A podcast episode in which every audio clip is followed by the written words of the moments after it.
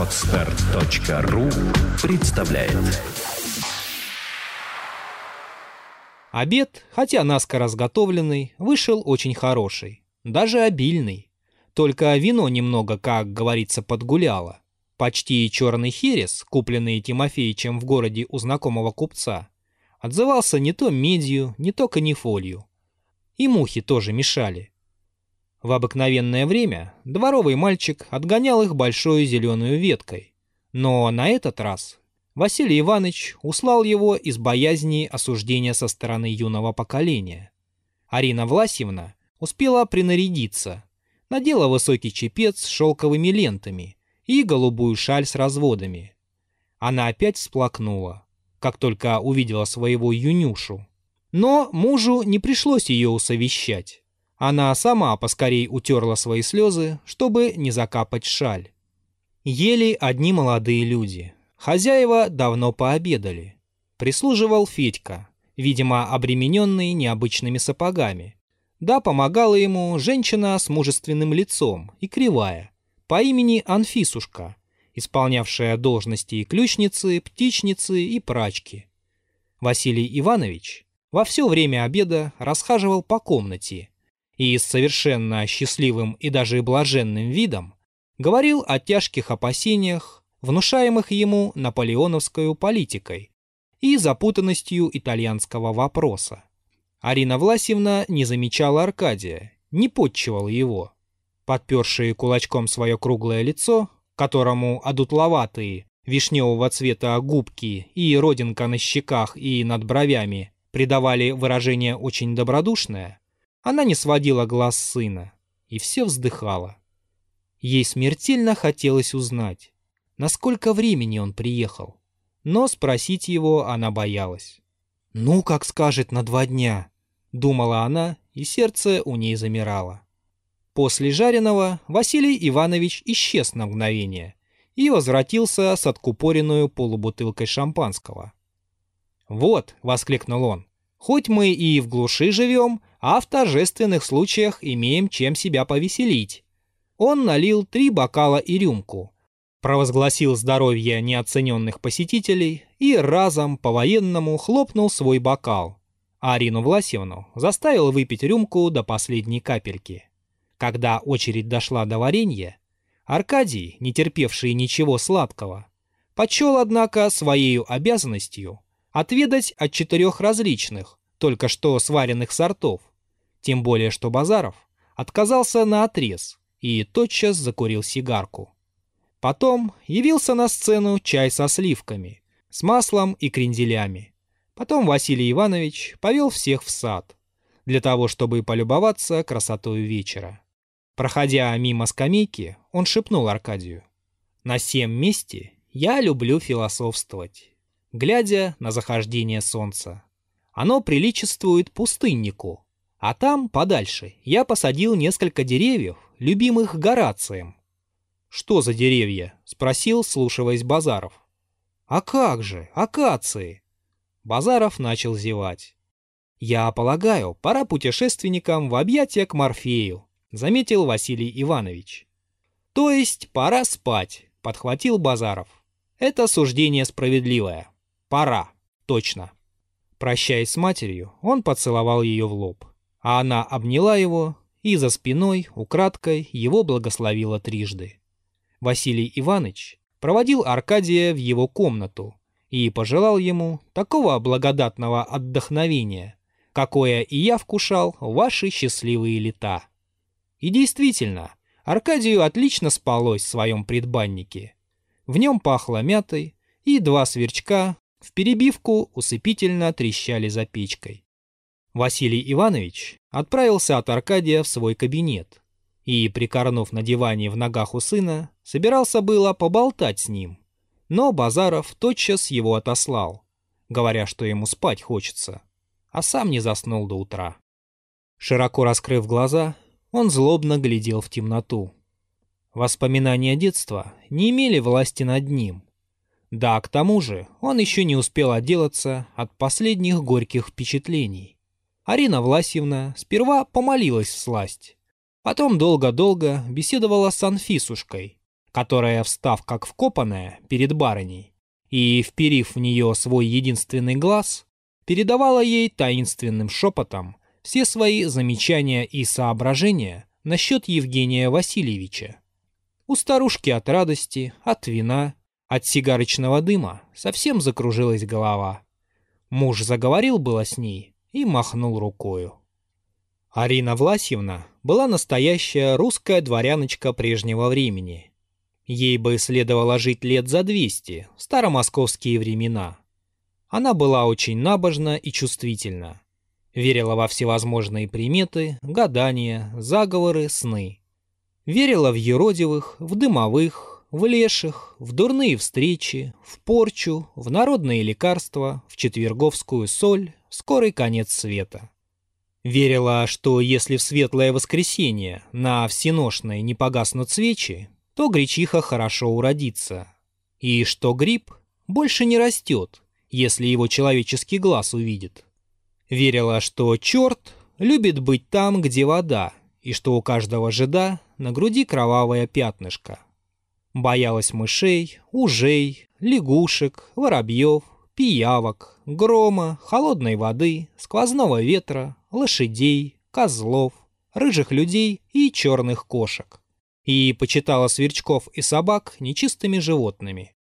Не ела ни телятины, ни голубей, ни раков, ни сыру, ни спаржи, ни земляных груш, ни зайца, ни арбузов.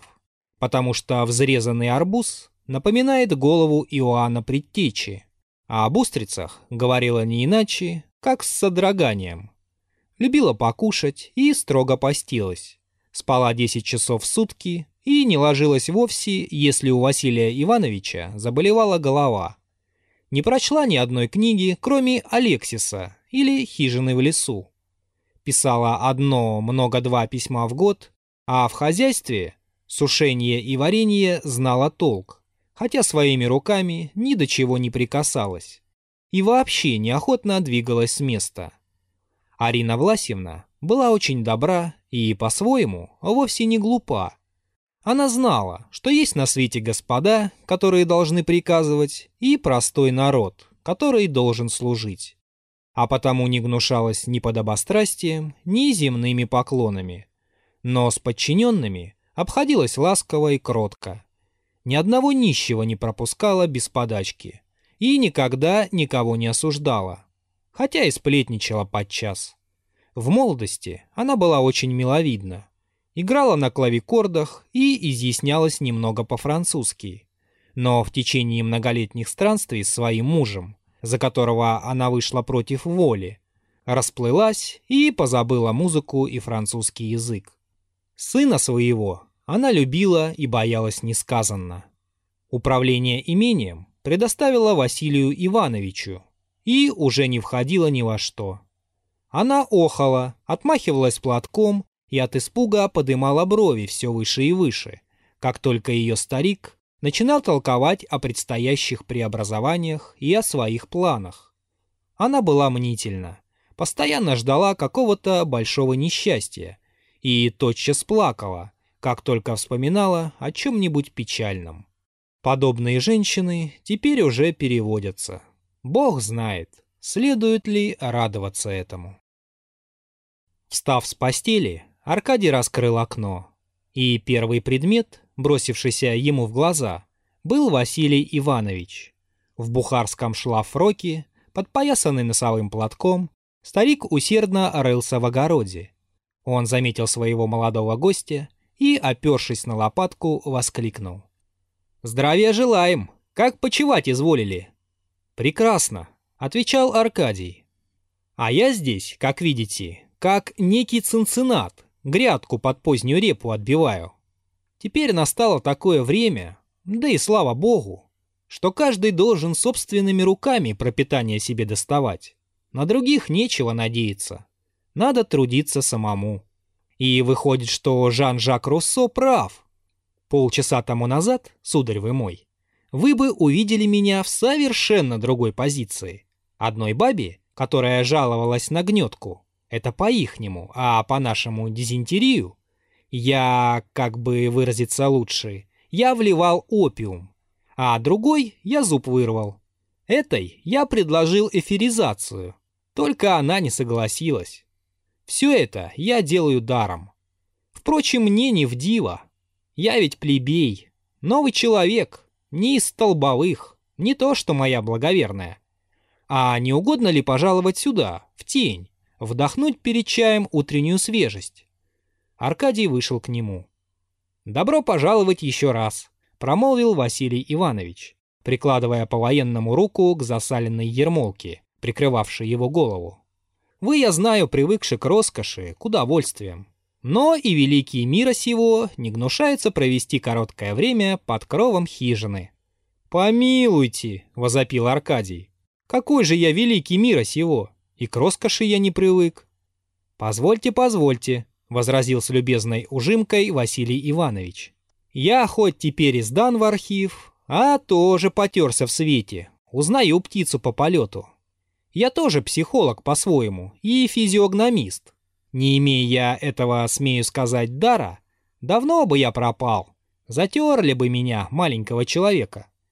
Скажу вам без комплиментов. Дружба, которую я замечаю между вами и моим сыном, меня искренне радует. Я сейчас виделся с ним. Он по обыкновению своему, вероятно, вам известному, вскочил очень рано и побежал по окрестностям. Позвольте полюбопытствовать. Вы давно с моим Евгением знакомы? С нынешней зимы. Такс. И позвольте вас еще спросить. Но не присесть ли нам? Позвольте вас спросить как отцу, со всей откровенностью. Какого вы мнения о моем Евгении? Ваш сын один из самых замечательных людей, с которыми я когда-либо встречался, с живостью ответил Аркадий. Глаза Василия Ивановича внезапно раскрылись, и щеки его слабо вспыхнули. Лопата вывалилась из его рук. «Итак, вы полагаете, — начал он, — я уверен, — подхватил Аркадий, — что сына вашего ждет великая будущность, что он прославит ваше имя. Я убедился в этом с первой нашей встречи. «Как? Как это было?» — едва проговорил Василий Иванович. Восторженная улыбка раздвинула его широкие губы и уже не сходила с них. «Вы хотите знать, как мы и встретились?» «Да, и вообще...» Аркадий начал рассказывать и говорить о Базареве еще с большим жаром, с большим увлечением, чем в тот вечер, когда он танцевал мазурку с Одинцовой. Василий Иванович его слушал, слушал, сморкался, катал платок в обеих руках, кашлял, ярошил свои волосы и, наконец, не вытерпел, нагнулся к Аркадию и поцеловал его в плечо. «Вы меня совершенно осчастливили», — промолвил он, не переставая улыбаться. «Я должен вам сказать, что я боготворю моего сына. О моей старухе я уже не говорю, известно, мать. Но я не смею при нем высказывать свои чувства, потому что он этого не любит. Он враг всех излияний. Многие даже осуждают его за такую твердость его нрава и видят в нем признак гордости или бесчувствия. Но подобных ему людей не приходится мерить обыкновенным аршином, не правда ли? Да вот бы, например, другой на его месте тянул бы и дотянул своих родителей. А у нас, поверите ли, он отроду лишней копейки не взял, ей-богу. Он бескорыстный, честный человек, заметил Аркадий. Именно бескорыстный. А я, Аркадий Николаевич, не только боготворю его, я горжусь им. И все мое честолюбие состоит в том, чтобы со временем в его биографии стояли следующие слова. Сын простого штаб-лекаря, который, однако, рано умел разглядеть его и ничего не жалел для его воспитания. Голос старика прервался. Аркадий стиснул ему руку. «Как вы думаете?» — спросил Василий Иванович после некоторого молчания. «Ведь он не на медицинском поприще достигнет той известности, которую вы ему пророчите. Разумеется, не на медицинском, хотя и в этом отношении будет из первых ученых. На каком же, Аркадий Николаевич? Это трудно сказать теперь, но он будет знаменит. Он будет знаменит, повторил старик и погрузился в думу. «Арина Власьевна приказала просить чай кушать», — проговорила Анфисушка, проходя мимо с огромным блюдом спелой малины. Василий Иванович встрепенулся. «А холодные сливки к малине будут?» «Будут. Да, холодные смотри. Не церемоньтесь, Аркадий Николаевич, берите больше. Что ж это Евгений не идет? «Я здесь!» — раздался голос Базарова из Аркадиевой комнаты. Василий Иванович быстро обернулся. «Ага, ты захотел посетить своего приятеля, но ты опоздал, дружище, и мы имели уже с ним продолжительную беседу. Теперь надо идти чай пить. Мать зовет. Кстати, мне нужно с тобой поговорить». «О чем?» «Здесь есть мужичок, он страдает иктером». «То есть желтухой?» «Да, хроническим и очень упорным иктером. Я прописал ему золототысячник и зверобой. Морковь заставлял есть, давал соду. Но это все полиактивные средства. Надо что-нибудь порешительней. Ты хоть и смеешься над медициной, а я уверен, можешь подать мне дельный совет. Но об этом речь впереди. А теперь пойдем чай пить. Василий Иванович живо вскочил с скамейки и запел из Роберта. «Закон, закон, закон себе поставим, нора, нора, на радости пожить». «Замечательная живучесть», — проговорил, отходя от окна Базаров. Настал полдень.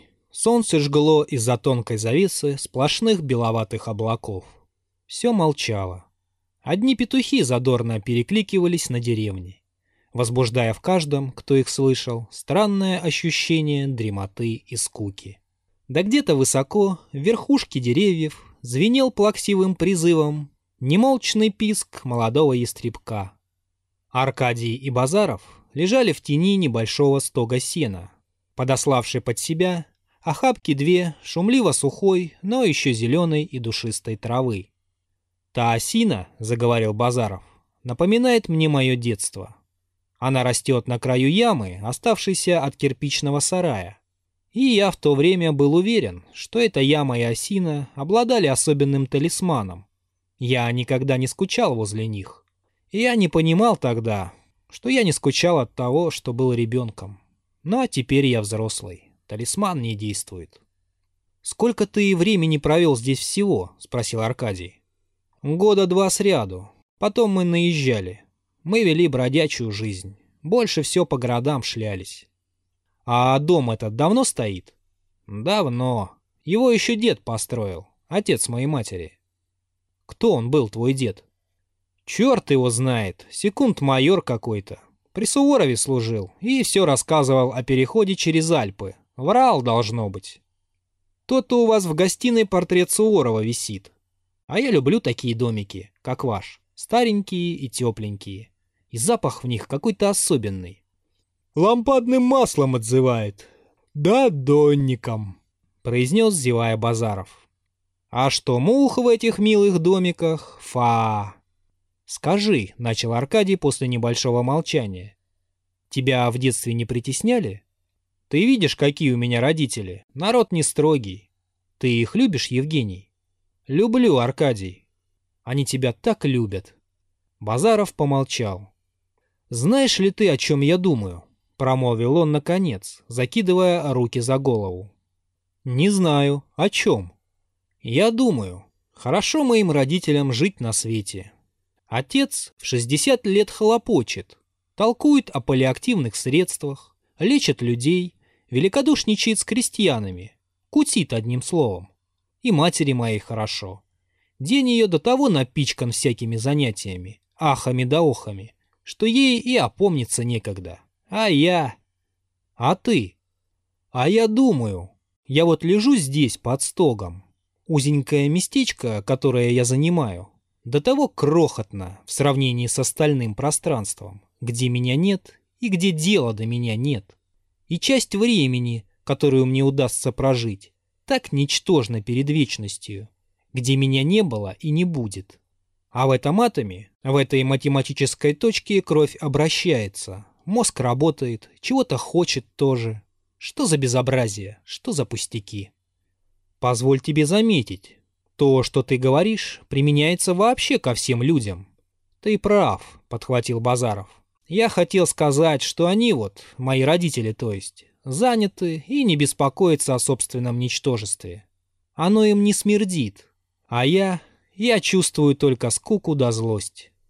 Злость? Почему же злость? Почему? Как почему? Да разве ты забыл? Я помню все, но все-таки я не признаю за тобою право злиться. Ты несчастлив, я согласен, но... э, -э да ты, я вижу, Аркадий Николаевич, понимаешь любовь, как все эти новейшие молодые люди. Цып-цып-цып, курочка. А как только курочка начинает приближаться, давай бог ноги. Я не таков. Но довольно об этом. Чему помочь нельзя, о том и говорить стыдно. Он повернулся на бок. Скачать другие выпуски подкаста вы можете на podster.ru